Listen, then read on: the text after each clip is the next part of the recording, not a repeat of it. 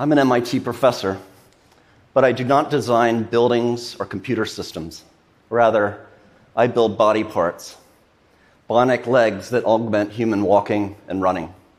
In 1982, I was in a mountain climbing accident, and both of my legs had to be amputated due to tissue damage from frostbite. Here you can see my legs 24 sensors, six microprocessors, and muscle tendon like actuators. I'm basically a bunch of nuts and bolts from the knee down. But with this advanced bionic technology, I can skip, dance, and run. Thank you.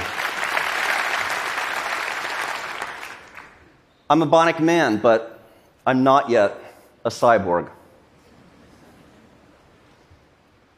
When I think about moving my legs, neural signals from my central nervous system pass through my nerves and activate muscles within my residual limbs.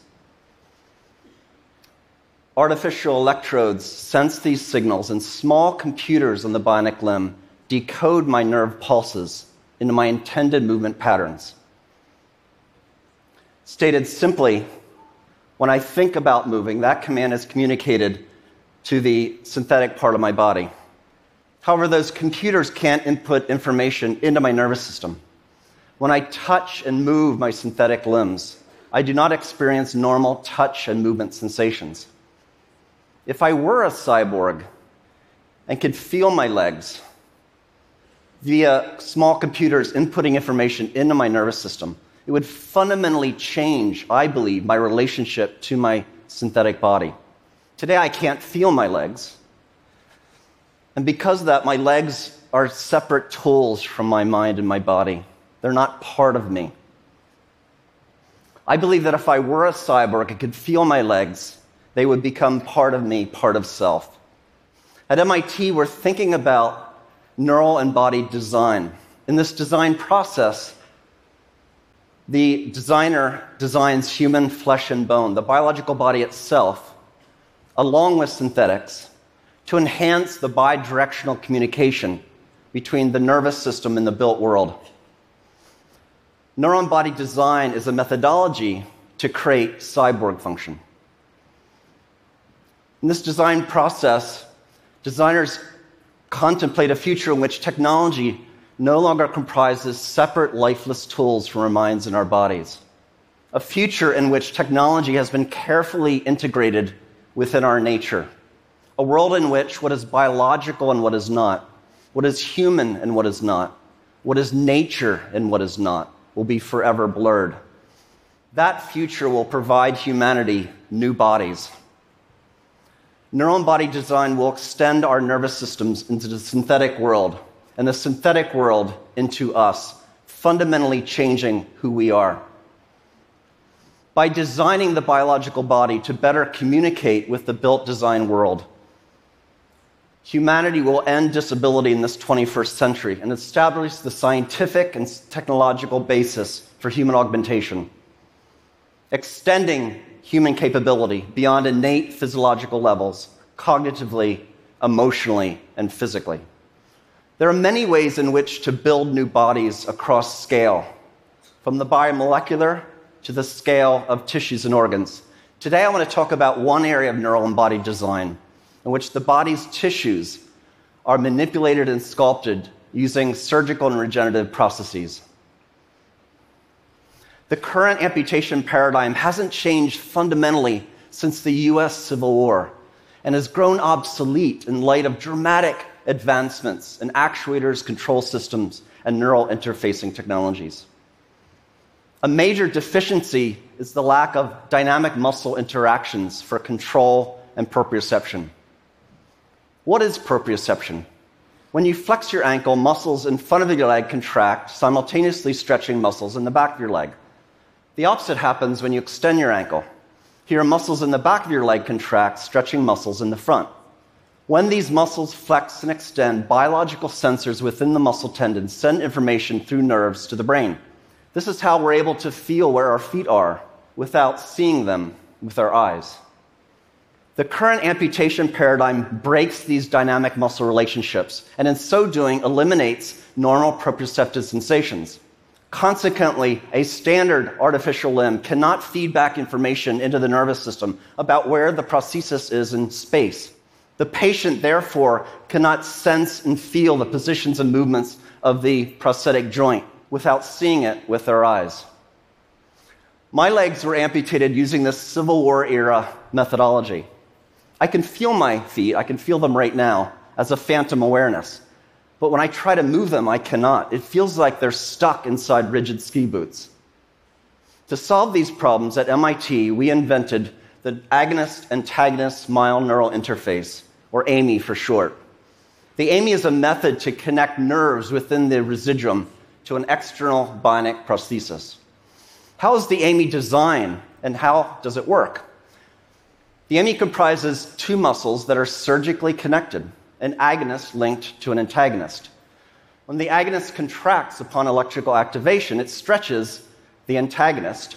This muscle dynamic interaction causes biological sensors within the muscle tendon to send information through the nerve to the central nervous system, relating information on the muscle tendon's length, speed, and force.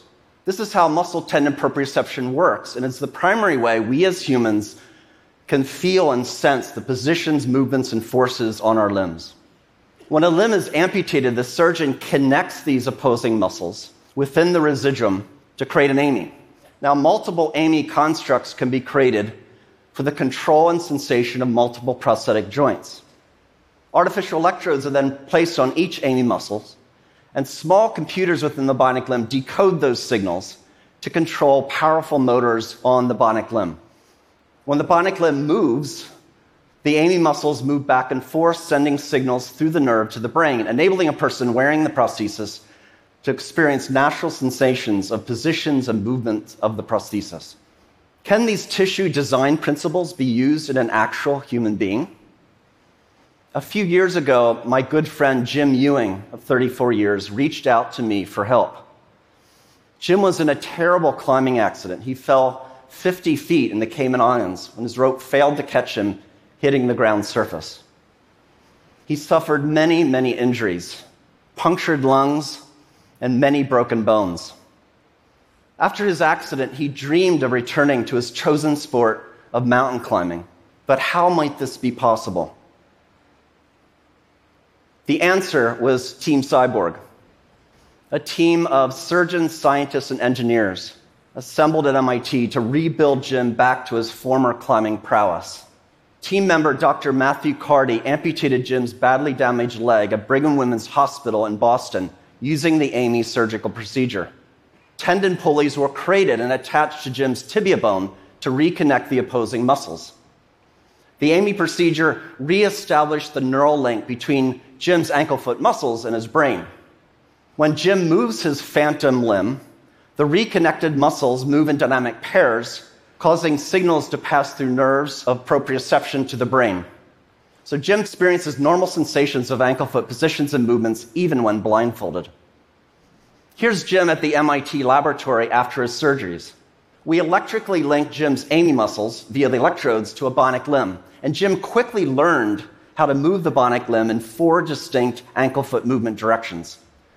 We were excited by these results, but then Jim stood up, and what occurred was truly remarkable. All the natural biomechanics mediated by the central nervous system emerged via the synthetic limb as an involuntary reflexive action. All the intricacies of foot placement, thank you, during stair ascent emerged before our eyes. Here's Jim descending steps, reaching with his bionic toe to the next stair tread, automatically exhibiting natural motions without him even trying to move his limb. Because Jim's central nervous system is receiving the proprioceptive signals, it knows exactly how to control the synthetic limb in a natural way. Now, Jim moves and behaves as if the synthetic limb is part of him. For example, one day in lab, he accidentally stepped on a roll of electrical tape. Now, what do you do when something's stuck to your shoe? You don't reach down like this, it's way too awkward. Instead, you shake it off, and that's exactly what Jim did after being neurally connected to the limb for just a few hours. What was most interesting to me is what Jim was telling us he was experiencing. He said, The robot became part of me. The morning after the first time I was attached to the robot, uh, my daughter came downstairs and asked me how it felt to be a cyborg. And my answer was that I didn't feel like a cyborg. I, I felt like I had my leg. And um, it wasn't that I was attached to the robot so much as the robot was attached to me. And the robot became part of me. It became my leg pretty quickly. Thank you. By connecting Jim's nervous system bidirectionally to his synthetic limb, neurological embodiment was achieved. I hypothesized that because Jim can think and move his synthetic limb, and because he can feel those movements within his nervous system, the prosthesis is no longer a separate tool, but an integral part of Jim, an integral part of his body. Because of this neurological embodiment, Jim doesn't feel like a cyborg. He feels like he just has his leg back, that he has his body back. Now, I'm often asked when I'm going to be neurally linked to my synthetic limbs bidirectionally, when I'm going to become a cyborg. The truth is, I'm hesitant to become a cyborg. Before my legs were amputated, I was a terrible student. I got D's and often F's in school. Uh, and then after my limbs were amputated, I suddenly became an MIT professor.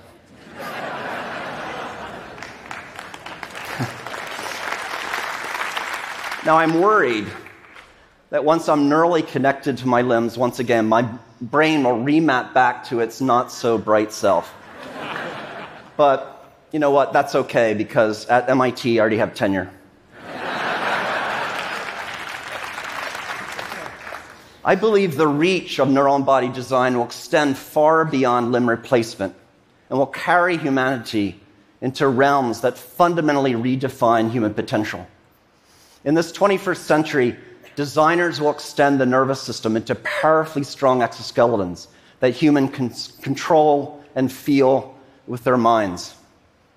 Muscles within the body can be reconfigured for the control of powerful motors and to feel and sense exoskeletal movements, augmenting humans' strength, jumping height, and running speed.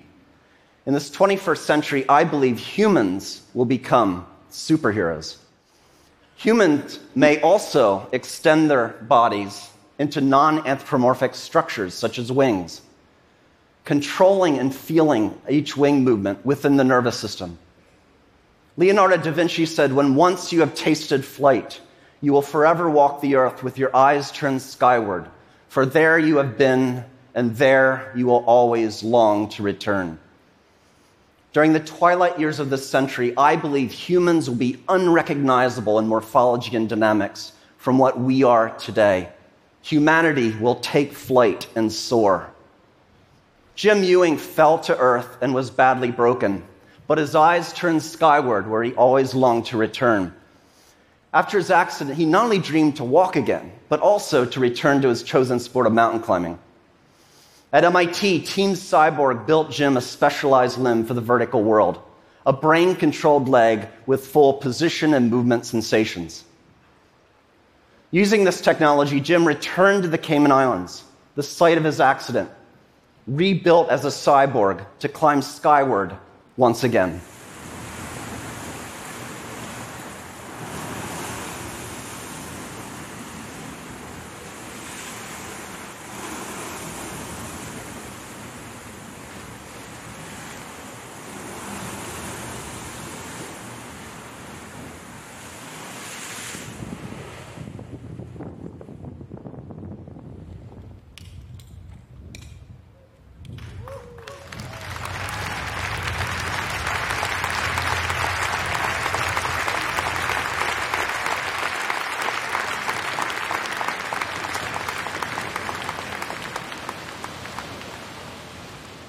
Thank you.